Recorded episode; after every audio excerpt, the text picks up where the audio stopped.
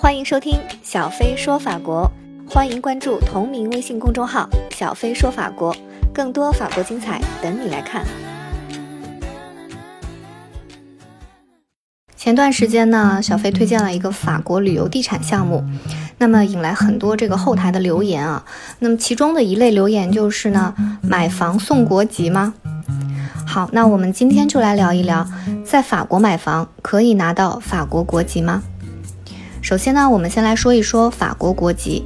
呃，那要取得这个法国国籍呢，可以说跟买房是没有直接联系的，或者说没有必然联系。取得法国国籍的人呢，一般都是需要在法国长期生活的人，比如说你是有在法国长期工作的签证啊，或者你这个是特殊人才引进，或者呢你是与法国国籍的持有者结婚。或者是你对这个法国有特殊的贡献，比如说你投资增加了就业岗位，或者有其他方面的贡献。呃，最近就有一个来自马里的啊黑人小哥哥，他因为救了一名法国的儿童，他呃就得到了这个法国总统马克龙的邀请啊，加入法国国籍，同时呢也邀请他当消防员，呃就是一下子这个国籍和工作都给解决了。那么之前这位黑人小哥哥呢，他是没有合法居留的。那么要取得法国国籍呢，还有一类就是难民啊，他们是属于这个无国籍人士啊，但是想在法国长期生活下去，那他们这种情况呢，也是可以申请这个取得法国国籍的。但是对于中国人啊，就是我们是有中国国籍的人，如果是想取得法国国籍，那这个就意味着你要取消中国国籍啊，因为中国是不承认双国籍的。那么虽然法国承认啊，法国承认双国籍，但是因为这两个国家有一方是不承认的，那么这一方的国籍就没有办法保留了。所以说，对于要长期在中国生活工作的人来说啊，你取消中国国籍是一个非常不方便的事情。比如说你上学呀、就业、买房，那都会被。按照这个外国人处理，那你受的这个限制也非常多，而且你如果每次回中国的话，还要办签证啊，要那个办这个是旅游还是探亲啊，一次几个月呀，这种签证，啊，目前中国的这个长期签证是非常难办的，也非常少，啊，基本是都要这个一年出入境一次或者多次才可以。呃，我是了解很多在中国的这个外国留学生啊，基本上是每几个月就要进出一次香港啊，表示离境，然后之后再入境。因为他的这个，比如说他有一个长期的一年或者是呃两年的，根据他学业的这个签证，但是呢是多次往返的。这样的话，就他每一次到这个期限之后都要出一次境，然后再入境，就是要遵守这个单次入境的时长的限制。那么法国国籍这么呃难取得的话，有没有什么像这个美国的绿卡一样的这种长期签证呢？呃，可以说是有的啊，是一种长期居留。那一般呢是一年、五年、十年这样子的期限，它会就是法国政府它会根据你的具体情况啊来进行发放。如果说有法国的长期居留呢，其实是跟这个有法国国籍差不多的啊，只是没有这个投票权。那么持有法国长期居留呢，就可以在法国上学、就业、居住啊，还有在欧盟国家这个进出都是可以的。同样，你取得了长期居留呢，也是需要根据个人的实际情况来进行申请啊，而且是根据你在法国的居住地，这个居住地可以是你买的房子，或者你租的房子，或者你住在谁的家里都是可以的，但是要在这个你的这个居住地。他所在的省啊，省政府进行申请。那每个省要求的这个呃，对于签证的要求不尽相同。呃，有一些呢，他是希望引进外国人来的省呢，他就可能取得这个居留的时长可能就多一些，或者几率就会大一些。那比如说他外国人很多的这个省，他可能就会根据你的情况，可能给你的居留是短的，然后你期限到了之后要再去重新申请。那么下一个问题就是。是不是在法国买了房就可以申请法国长期居留了呢？答案也是不一定的啊。这个省政府呢，他会判断你的这个真实情况，啊，看你是不是要在法国长期生活或者工作，然后来决定是否给你长期居留。如果他认为啊你没有在法国常住的意愿啊，这个判断是要判断包括你的这个法语水平啊、你的工作计划、你的生活安排啊等等。所以即使你在法国有房产，但是也是有可能拒绝你的这个长期居留的申请的。那么抛开这个国籍和居留的问题啊，如果说我们这些都不是问题，那我们现在来看一看，在法国买房需要什么样的条件。首先呢，这个法国银行它是不提供在欧盟境内没有长期固定收入的人员的贷款的。所以说，如果你在欧盟境内没有长期固定收入的证明，你就只能全款购房。那么我这里讲的啊，是指一般情况下我们个人购房的时候。那么像我们上次推荐的这个旅游地产项目，它就是通过房产公司还有这个中间机构来实现海外贷款啊，不在这个我们现在讨论的这个一般情况下的个人购房条件内啊。那我们继续说这个一般情况下，就是对于海外投资。特别是从中国向海外汇款，啊，那我们国家是有限制的啊，每年不能超过五万美金。五万美金是多少呢？也就大约是三十万人民币左右。所以你说三十万人民币啊，在法国全款买房，呃，这个个人操作起来基本上是很难实现的。好，那如果说这些都不是问题啊，你有在法国的这个长期固定的收入证明，你想买房可以贷款，那如何操作呢？我们接下来就来讲一下。在法国进行，呃，当你前面这些条件都具备了啊，然后你要在法国买房了，可以涉及到的哪些步骤和一些知识点？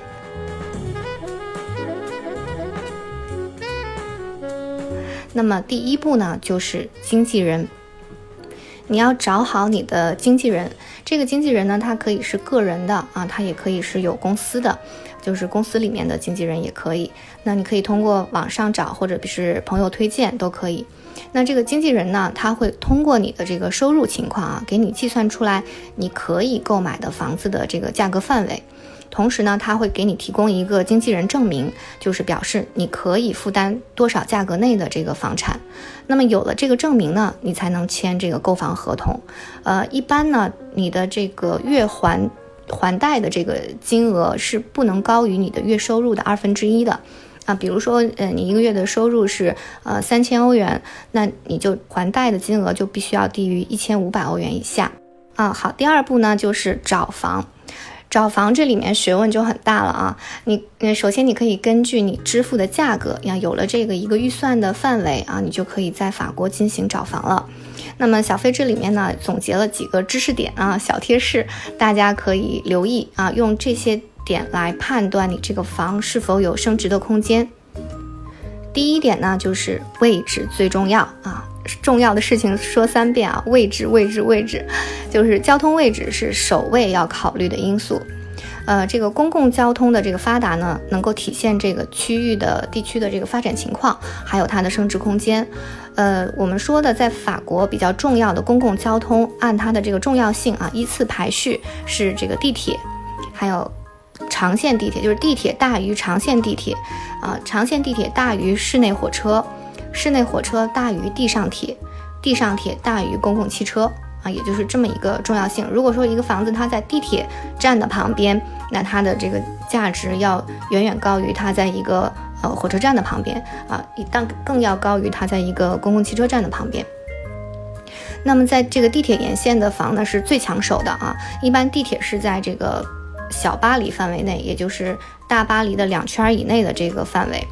啊，当然它也是最贵的啊。但是你为了这个长期投资呢，你也可以选择一些就是正在规划中的这个交通便利的地点，比如说巴黎环线的十五号地铁啊，现在就正在修建中，呃，预计是二零二一年左右啊会完工。那这个时候，二零二一年十五号线覆盖的这个区域的房价就肯定会大涨。但是前提是你先要等上个两三年，还有一些呢，就是在小巴黎外的这个大巴黎地区。那有一些地区虽然在火车站附近啊，但是由于法国呢乘火车非常方便，这个火车站的进出也不需要安检，不需要什么，就像这个地铁站一样，所以是很便捷。同时火车又很快啊，它可以像这个长线地铁就是 R 一二一样，很快的就能达到市中心。所以说，火车站附近的房也很受欢迎，特别是啊，这个某个地区，它如果是在市政府的规划之中，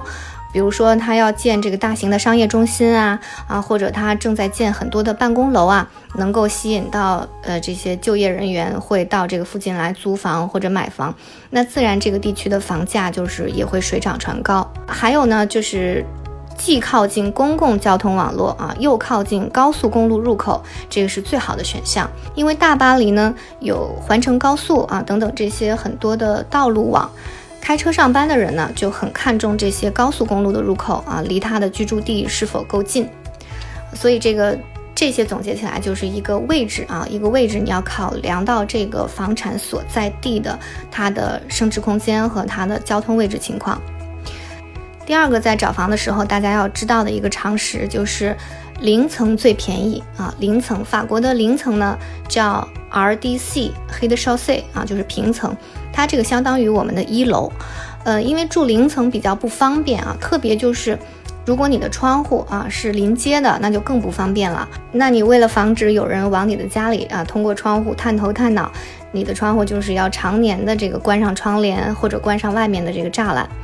同时呢，零层啊，就是平层，它经常也是没有阳台的，呃，还有就是不安全。零层呢是最方便被小偷光顾的位置啊，所以说在同一栋楼里，零层也就是我们说的一楼这个这个房是最便宜的，啊，但是到时候你在卖的时候，它的这个升值可能也是最小的。第三个啊，在找房的时候要注意的知识点就是物业费一定要看好。不同房子的这个物业费可能会差相当多啊，一定要在选房的时候擦亮眼睛。有的房价它就是看起来很低啊，但其实它的物业费奇高，所以你最后价格算起来还是很高。那么物业费呢，在如果在同一栋楼里啊，它除了要看房屋面积的大小之外呢，还要看你的楼层。特别是在有电梯的楼啊，法国是呃七层以上的这种居住性的楼宇就都需要配备电梯。那么楼层越高，这个物业费就越贵，因为它会默认你用的这个电梯的频率比较高。还有呢，有一些楼它是中央供暖啊，它也会把这个费用摊在物业费里面。好，以上就是第二步，在看房的时候要注意的一些知识点。那么第三步呢，就是中介啊，找好中介。法国的这个地产中介公司是非常多的，每一个地区你找房都会有很多的中介公司。那同一个房呢，它也可能被很多的中介进行推荐啊。所以在看房之前呢，中介一般都会让你签一个看房协议。这个协议呢，就是为了保证，如果通过这个中介你看房而要购买这个房的话呢，必须要通过这个中介来进行购买。那么中介费呢，一般都是包含在出示的这个房价里啊。你看到房价是多少，这个中介费就已经包含在里面了，而不需要再去另外的计算。但是你说我如果想绕开中介啊，直接跟房东谈啊，首先如果你签了这个看房协议就不行了。第二呢，就是。你如果不通过中介，我单独跟知道某个房东在卖房，但是也很有可能最后谈成的价格还会比交了中介费的价格还要高。这个是因为呢，中介的它的主要作用其实是可以帮你帮忙砍价的啊，所以房价是可以根据这个双方的情况进行再协商的。啊，那当然，如果有一些特别抢手的房子，基本上就轮不到这个砍价，已经被人抢走了。小巴黎地铁沿线的一些房，基本上是房屋信息挂出来当天啊，然后就有人要了。那么第四步就是签合同。你如果找到了这个心仪的房产啊，要进行签合同了，那这个时候呢，你就需要见房屋公证人啊，来交这个公证费，还有购房税。啊，这个一般是人民币十万、二十万这种起跳啊，这个费用它是要提前交好的，还有包括这个房价里面的这个中介费、中介费和这个公证费加购房税啊，这个都是要在首付之前就要全额交付的。那么第五步呢，就是收房啦。那签完合同收房，你就拿钥匙，然后之后就是想装修啊，或者直接入住或者出租都可以了。那这个时候，如果你想出租，嗯，同样也可以委托给中介公司进行出租。那么以上呢，就是在法国买房的一些步骤哈。那我再给大家介绍一下法国购房的一些优点。法国的房产呢，基本都是永久产权啊，也就是说买下来就永远都是你的，你也可以传给子子孙孙。呃，还有这个法国的经济呢，在欧洲还有在全球都是基本比较稳定的啊。那么法国的房价也是平稳上升，呃，当然它不会像呃国内这些年涨的幅度那么大，但是呢，它这个位置好的房产还是相对安全的。那么法国房子的这个面积计算啊，我觉得这一点是要特别跟大家说的。我觉得法国房子的面积计算非常的人性化，它是只计算套内的实际使用面积啊，而没有公摊面积。还有一些老房子，就是它的这个层高非常高啊，可以做成室内的跃层。但是跃层层高不超过一米八的地方呢，也不算使用面积。还有一些顶层啊，这个顶楼，我们经常看一些法国电影，可以看到住在顶楼的时候，有一些斜角墙的地方。那么这个倾斜面下面的地面呢，如果是从它的地面到它倾斜面的这个天花板高度不到一米八的地方，也是不算使用面积的。还有有一个我觉得挺有意思的就是法国的房屋，它都会标出来它的这个绝缘度和环保度的指标。那这个指标越高呢，它浪费的能源就越少。呃，这个屋，比如说屋内的温度啊，它不会受到室外的温度影响太大，而且这样的话，你就可以常年不用开空调啊，省了很多电费，对吧？同时冬天呢，开暖气，你也可以减少这个热量的外流。呃，它都会标识的，在你看房的时候，这个房子的它的这个绝缘度和环保情况都有指标的。好，那么以上呢就是小飞总结的在法国购房的一些小知识点，希望能对大家有所帮助，也欢迎大家继续收听，还有关注小飞说法国。我们在淘宝上也开了店铺啊，叫小飞说法国。同时，每天在中国时间晚上十点左右啊，小飞会给大家做淘宝直播。从淘宝店铺小飞说法国的首页最顶上就可以进去看直播，也欢迎大家跟我做交流。那会给大家介绍一下法国的情况，还有法国的有趣的产品。好，今天的小飞说法国就到这里，欢迎大家多多留言。也欢迎大家加入我们的群啊！只要加微信号 n h b z d 一二三，就是你还不知道的首字母和一二三阿拉伯数字一二三，就可以加入我们的微信群了。好，今天的节目就到这里，欢迎大家留言，然后也欢迎大家继续收听小飞说法国，谢谢。